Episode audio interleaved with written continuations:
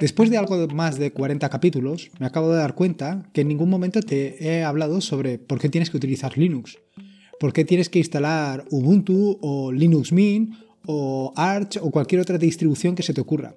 Nunca me lo he planteado. Siempre he pensado que eh, tú, la persona que me estás escuchando, eh, utiliza ya Linux. Pero es posible que no, es posible que en un momento determinado hayas encontrado algún capítulo que te haya interesado y te hayas apuntado a escuchar los podcasts.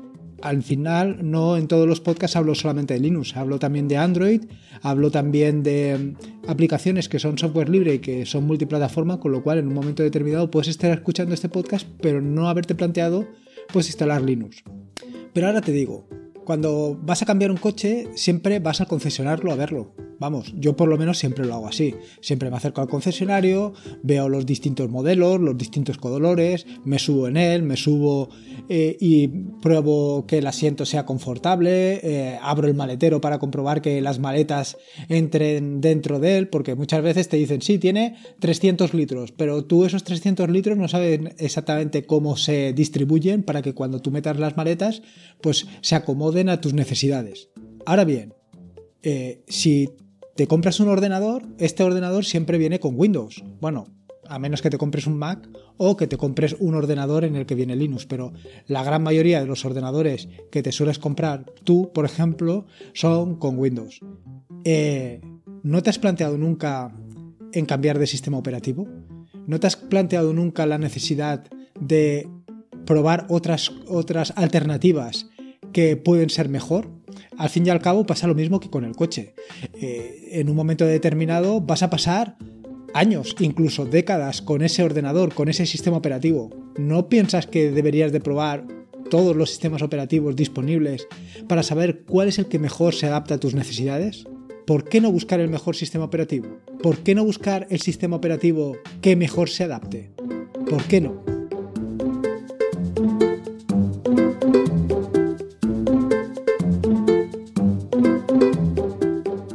Soy Lorenzo y esto es Atareado.es versión podcast. Este es el episodio número 42 del podcast, un podcast sobre Linux, Ubuntu, Android y software libre. Aquí encontrarás desde cómo ser más productivo en el escritorio o montar un servidor de páginas web en un VPS hasta cómo convertir tu casa en un hogar inteligente. Vamos, cualquier cosa que se pueda hacer con Linux seguro que la encontrarás aquí. En este nuevo episodio del podcast te voy a contar precisamente por qué tienes que probar Ubuntu, Linux Mint o cualquier otra distribución y cómo puedes hacerlo. Desde luego que si eres de los más viejos del lugar, es probable que no te cuente nada que no sepas. Así que cuando consideres, puedes dejar de escuchar el podcast. Bueno, esto de que puedes dejar de escuchar el podcast es evidente. Lo puedes dejar de escuchar siempre que quieras y en el momento que quieras. Es una forma de hablar. Eh, de todas maneras, yo creo que vale la pena que termines de escuchar el podcast porque al fin y al cabo voy a hacer un barrido sobre las posibilidades que tienes de probar Ubuntu en particular, pero bueno, sería aplicable prácticamente a cualquier otra distribución sin necesidad de instalarla en tu equipo, sin necesidad de destruir tu equipo, sin, me refiero a tu equipo, a tu sistema operativo para poder probar. Antes de nada, eh, he recibido varios comentarios sobre el tema del tutorial este que estoy escribiendo sobre eh, aprender a utilizar el terminal. De 0 a 100, ¿cómo puedes sacarle el máximo provecho al terminal? Ahora mismo, pues eh, creo recordar que estamos en el capítulo 1 o en el capítulo 2, ahora lo estoy diciendo de memoria, tampoco es que llevemos mucho. Y en, en estos capítulos lo que he recomendado es utilizar Docker. Utilizar Docker para evitar que en un momento determinado hagas una destroza en tu sistema operativo, en tu Linux recién instalado y te vayas a arrepentir para toda la vida. Lo primero, y ya te lo comenté anteriormente, es que no te tienes que preocupar. Al fin y al cabo, si tú arruinas tu Linux, simplemente instalar un nuevo Linux son 20 minutos. Más eh, si tienes en cuenta el tema de las dot files que comenté en un episodio anterior del podcast. Pero bueno, si quieres utilizar Docker, eh, creo que es una opción muy válida y que además te va a servir para no solo aprender a gestionar el terminal, sino también aprender a gestionar Docker. En el episodio en el que recomendé la utilización de Docker, em, no puse que eh, era necesario em, crear un grupo de usuarios llamado Docker y añadir a tu usuario al grupo de usuarios de Docker. Esto es con el fin de no tener que utilizar siempre el derecho de administrador, es decir, poner sudo, docker, lo que sea, para poder ejecutar todas las sentencias de Docker. He reescrito eh, eh, la parte correspondiente de ese tutorial para que eso esté adecuado, con lo cual te recomiendo que si lo estás siguiendo el tutorial, le pegues un vistazo y así lo tengas en cuenta. Por otro lado, eh, habéis sido bastantes los que me habéis pedido una segunda vuelta sobre el tema de las dot files, sobre el tema de los archivos de configuración. Mm, si estáis muy interesados, de verdad que no tengo ningún inconveniente. Escribiré un segundo, bueno, ese en particular, eso era un, episodio del podcast, escribir un artículo en referencia a las dot files y con más detalle cómo se puede hacer. Eh, para aquellos que no sabéis exactamente, el tema de los files es una forma de guardar tus archivos de configuración para que en un momento determinado, si tienes que reinstalar todo, tu sistema, eh, instalar los archivos de configuración y que todo quede tal y como lo estabas utilizando no sea nada problemático. Respecto de lo que he publicado esta semana o lo que publicaré dependiendo de cuando escuches el podcast, eh, hay dos em, nuevos artículos. El primero es Navegando en el Terminal, que es una, tercera entrega del eh, tutorial sobre el terminal. En este caso te voy a enseñar a manejarte, a gestionar cómo cambiar de directorio, cómo ir al directorio anterior, al directorio siguiente, en fin, cómo navegar dentro del terminal de una manera bastante sencilla. Estos son capítulos muy básicos, pero claro, evidentemente son necesarios para ir avanzando en lo que es la utilización del terminal. Eh, voy a intentar em, añadir algunas instrucciones o algunas herramientas adicionales que no vienen instaladas por defecto en el terminal, pero que seguro que le sacarás eh, utilidad. Te digo que lo voy, a, intentar porque todavía no he terminado de escribir el artículo, así que probablemente eh, sufra algunas modificaciones respecto a lo que yo tengo pensado.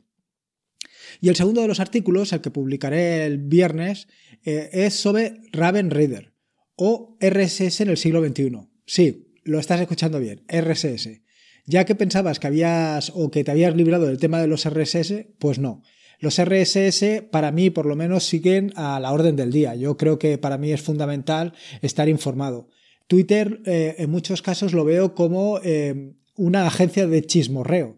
Eh, sí, entiendo que las personas intentamos más o menos centrar nuestro hilo conversacional, por lo menos en Twitter, dentro de, dentro de, de un rango, es decir, que si estás hablando de Linux siempre hablas de Linux, pero al final somos personas y en un momento determinado eh, y bajo unas circunstancias concretas puedes empezar a hablar de cualquier otra cosa que no tenga que ver exactamente con Linux. Por ejemplo, yo estoy hablando de Linux porque es lo que me toca a mí. Entonces, pues hablas o de política o de fútbol o cosas de estas. A mí, sinceramente, todas estas cosas no me interesan. A mí, si yo te sigo a ti es simplemente porque lo que estás publicando me interesa porque lo que dices es, es lo que yo estoy buscando. Si publicas algo que no tiene nada que ver, pues, en fin, dejo de seguirte. Y al final eso lo único que hace es eh, introducir eh, ruido dentro de mi canal. Sin embargo, con los RSS la gente es mucho más, digamos, más escrupulosa con lo que publica. La gente en su blog normalmente em, siempre hace referencia a la misma temática y entonces me resulta mucho más fácil seguir un RSS de un blog que incluso de un, podcast y ya Twitter yo creo que es un desvarío mucho mayor. Y por eso he publicado este artículo sobre Raven Reader. En fin, que vamos al turrón. ¿Cómo probar Linux? Pues quemando imágenes. Bueno, no te pienses ahora que me he vuelto un ateo y que me voy a dedicar a quemar todas las imágenes de santos y etcétera que hay en todas las iglesias. No. Eh, los más viejos del lugar ya saben a lo que me refiero cuando hablo de quemar imágenes. Probablemente si tú eres un recién llegado al mundo Linux o incluso no eres muy aficionado al tema de, la informática o tal, pues no sepas exactamente a qué me refiero con eso de quemar imágenes. La verdad es que eh, he estado echándole un vistazo al tema de quemar imágenes y me ha llamado mucho la atención, porque eh, resulta que es una expresión que viene de cuando se grababan los CDs de escritura, que son sensiblemente distintos a los de lectura. Los CDs grabables tienen una capa que es fotosensible, así que un CD en blanco sin grabar tiene esa capa que estoy hablando, que es fotosensible, es completamente translúcida. Cuando la luz atraviesa y refleja en la superficie metálica que lo compone, eh, que compone el CD, pues e, efectivamente es como si no como si no hubiera nada. Claro, evidentemente no hay nada. Simplemente atraviesa la luz, refleja la capa y vuelve. Sin embargo, cuando sometes esa capa fotosensible a una luz con una frecuencia y una intensidad concreta, esta calienta la capa, eh, la capa fotosensible y digamos que eh, se oscurece. Es como si se quemara. Y efectivamente eso es a lo que llamamos eh, quemar un CD o quemar una imagen. El rollo de, o el tema de las imágenes es que se graban en un archivo ISO, que es una imagen exacta de lo que quieres grabar dentro del, CD. Bueno, una vez te he contado todo este rollo y teniendo en cuenta que actualmente prácticamente eh, no grabamos CDs, bueno, yo por lo menos ha llegado un momento en mi vida que hace muchos, muchos años que no grabo CD. Es, es más, yo te diría que hace em, por lo menos tres o cuatro años que no grabo ningún CD. Entre otras cosas porque el equipo que tengo ahora con Ubuntu es que ni siquiera tiene grabadora de CD. Em, pero bueno, son cosas que se quedan históricamente y ahora a quemar una imagen en un USB em, le llamamos, o sea, grabar una imagen en un USB le llamamos quemar una imagen. Pero bueno, nada, son, son cosas y al final pues un poquito de curiosidad. En fin, que vamos al turrón, vamos allá. Eh, antes que nada quería comentarte un poquito sobre lo que he comentado inicialmente, sobre el tema de que la necesidad que te plantees de probar Ubuntu. Si Ubuntu, eh, cuando hablo Ubuntu me refiero a Ubuntu, Linux Mint, Arch, Antergos, eh, en fin, lo que tú quieras probar, Debian, lo que tú consideres. Yo siempre hablo de Ubuntu porque al final es la distribución que utilizo, mi distribución de cabecera, aunque en ocasiones eh, trabajo con Linux Mint o lo pruebo, pero, pero valdría cualquier otra distribución. Yo creo que es importante, eh, con independencia de cualquier cosa, que una vez hayas probado las distribuciones que consideres, te quedes con una, para que así profundices en ella y llegues a conocerla. Eh, uno de los grandes problemas que tenemos eh, en el mundo este de Linux es precisamente que los ordenadores que se distribuyen normalmente se distribuyen con Windows, no se distribuyen con, con Linux o no se distribuyen con ningún sistema operativo. Yo hace años que ya vengo comprando los ordenadores sin ningún sistema operativo instalado y yo me instalo el sistema operativo que me, que me interesa. En este caso, como te comento, es Ubuntu. Una nota al margen. Probablemente esta es una de las razones por las que Linux no triunfa en el escritorio. Es decir, precisamente cuando compramos un ordenador y ya nos viene con un sistema operativo instalado, ¿para qué nos tenemos que preocupar en instalar un nuevo sistema operativo? Pero tal como te he dicho en la introducción, yo creo que es importante. Creo que es importante no solamente que pruebes el ordenador, sino que pruebes diferentes sistemas operativos y que te quedes con aquel que más te convenza, con aquel que más te pueda resolver todos los problemas que tienes, o te ayude mejor a desenvolverte, o que te dé mayores posibilidades, o con el cual puedas aprender mucho más. Y esta es una de las razones por las que yo creo que debes de probar Ubuntu, Linux Mint o la distribución que tú consideres. Creo que eh, Linux es muy buena alternativa y te da un amplio campo de posibilidades para hacer casi cualquier cosa que te puedas imaginar. Sí, es cierto que hay determinadas aplicaciones que no van a correr sobre, sobre Linux. En eso estoy de acuerdo contigo.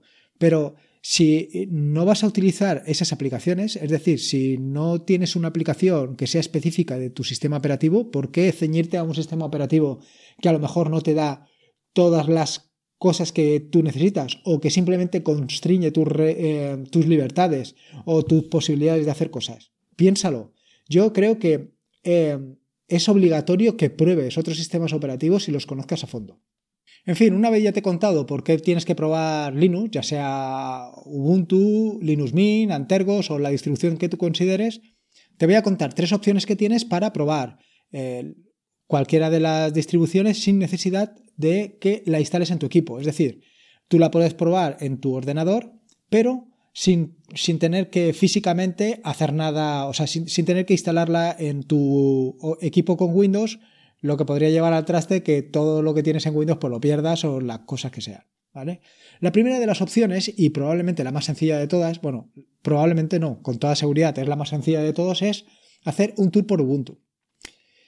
¿Qué es eso de un tour por Ubuntu? Bueno, pues eh, a ver, se trata de una página que se hizo hace unos 5 años con la versión 14.04 de Ubuntu, con lo cual ten en cuenta que estará un poco desactualizada, que te permite navegar a través de, eh, del sistema operativo de Ubuntu. ¿vale? Te permite pues, ver cómo son las ventanas, te permite abrir diferentes ventanas y, ver eh, el aspecto, ver dónde se encuentran las cosas y hacer una serie de operaciones básicas que te permiten tener una noción de por dónde va el sistema operativo y que, y que efectivamente lo que te vas a encontrar no es nada distinto de tu sistema operativo tradicional, ya sea eh, Windows, Mac o el que sea, da lo mismo. Al final, un sistema operativo, desde mi punto de vista, tiene que ser lo más transparente posible al usuario. Es decir, que no represente una mayor incomodidad, no represente tener que aprender muchas cosas para poder utilizarlo, sino que sea eh, lo suficientemente cómodo para que el usuario en ningún momento tenga la sensación de que ahí detrás hay algo. Entonces, eh, mi recomendación, evidentemente, pues que te pegues un vistazo por la página, por tourubuntu.com, le des una vuelta, veas cómo funciona y ya está. Eh, aunque seas un poco viejuno, me refiero un poco viejuno en esto del tema de la utilización de Linux, a lo mejor tienes 15 años y llevas ya 5 años utilizando Ubuntu, Linux Mint o la distribución que utilices, pero si ya eres viejuno, porque con 5 años de uso de esto, pues ya le has sacado suficiente partido. Entonces, me refiero con viejuno a eso. Aunque seas viejuno, eh, eh, te recomiendo encarecidamente que visites la página, porque la verdad es que está muy bien hecha y llama mucho la atención eh, la facilidad mm, con la que la han hecho para que veas en qué consiste esto, en qué consiste Ubuntu. Una vez eh, has visto esta opción, yo seguiría un paso más allá y si acaso eh, optaría por una de estas opciones. La primera es virtualizar. La primera es virtualizar Ubuntu Linux Mint o la distribución que consideres en tu equipo, en tu Windows. Y la segunda sería quemar una imagen ISO en un USB. Sobre el tema de virtualizar, bueno, sobre el tema de virtualizar ya tienes que tener unos pocos conocimientos más. Pero yo creo que con independencia de lo que vayas a hacer, con independencia de que te vayas a instalar eh, la distribución que consideres o que simplemente la quieras probar, yo creo que es un paso necesario. Si, lo que haces es eh, virtualizar eh, Ubuntu, por ejemplo, por, por decirte una cosa, es muy cómodo porque lo que harías al final es instalarlo en una máquina virtual. Verías cómo se instala y es, la verdad es que es muy cómodo. Eh, y, sobre todo eso que aprendes. Y aprendes sin miedo, porque, mm, eh, que es lo que comentaba yo en el tutorial de, de aprender a utilizar el terminal. Aprendes sin miedo en el sentido de que, ¿qué es lo que pasa si instalas Ubuntu en una máquina virtual y por lo que sea eh, borras toda, todo Ubuntu dentro de tu máquina virtual, pues no pasa nada. Levantas otra máquina virtual y vuelves a instalar Ubuntu o vuelves a instalar Ubuntu en esa máquina virtual, con lo cual no te tienes que preocupar absolutamente de nada. ¿Qué opciones tienes para instalar o para utilizar Ubuntu, Linux Mint en cualquier máquina virtual? Bueno, pues tienes básicamente, eh, o yo te recomendaría dos opciones. Una es VirtualBox, que es de Oracle, y la segunda que es Workstation Player, que es de VMware. Cualquiera de las opciones son em, tan válida una como la otra. Yo, en principio, hasta hace poco he estado utilizando siempre VirtualBox. Sin embargo, en esta. mientras estaba grabando el podcast, o mientras estaba, más, más, que grabando, mientras estaba documentándome para preparar el podcast y eh, contarte todos estos rollos que te cuento siempre, eh, he estado probando la última versión de Workstation Player, que es la versión 15.02 o una cosa así, ¿vale? Y la verdad es que funciona muy bien, ha sido bastante sencillo. Eh, he tenido un problema con el tema del redimensionamiento de la pantalla, que no lo he resuelto todavía, pero porque tampoco le he dedicado tiempo. Pero la verdad es que me ha llevado, pues eso, lo de siempre, unos 20 minutos instalar Ubuntu en una máquina virtual de, con Workstation Player y hacerla funcionar. ¿Qué ventajas tienes utilizando una máquina virtual para probar la distribución que consideres? Hombre, pues la verdad es que es lo que te acabo de comentar. Eh, simplemente no te tienes que preocupar de nada, no te tienes que preocupar de que arruines la instalación que tienes. Pero no solamente eso, sino que además eh, puedes sacarle partido en el sentido de que puedes probar diferentes particiones, puedes probar diferentes situaciones, en fin, puedes hacer todo tipo de probaturas hasta que llegues a lo que consideres que es más interesante. Es decir, puedes o bien seguir el tutorial, o sea, el tutorial no, perdón, puedes seguir la instalación básica como primera, ver cómo queda y luego borrarla y volver a hacer otra máquina virtual con otra instalación distinta. Y así sucesivamente, pues lo que te he comentado, hasta que te quedes a gusto con lo que has instalado. Eh, y como tercera opción, como tercera opción para probar eh, una distribución Linux, eh, se trataría de quemar una imagen. Y esto de quemar una imagen, pues la verdad es que eh, tiene muchas ventajas, porque al final se trata de que grabes una imagen en una memoria USB eh, y luego inicies eh, tu ordenador con Windows, pero cambiando las opciones de arranque para que arranque desde el USB.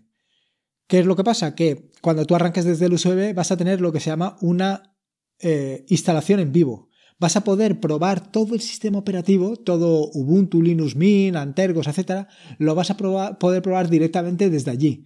Vas a poder hacer cualquier tipo de operación que haces habitualmente en tu ordenador, pero desde esa memoria USB. Entonces, ahí tienes una opción muy interesante para probar los distintos escritorios que trae. Puedes probar, pues, o sea, quiere decir, podrías hacer varias memorias USB, una memoria USB, por ejemplo, con Ubuntu y Nome, una memoria USB con Kubuntu que tendría instalado KDE Plasma o con KDE Neon, una, una instalación con Ubuntu Mate. De esta manera probarías los distintos sabores, los distintos escritorios y verías cuál de los escritorios se adapta mejor a tus necesidades.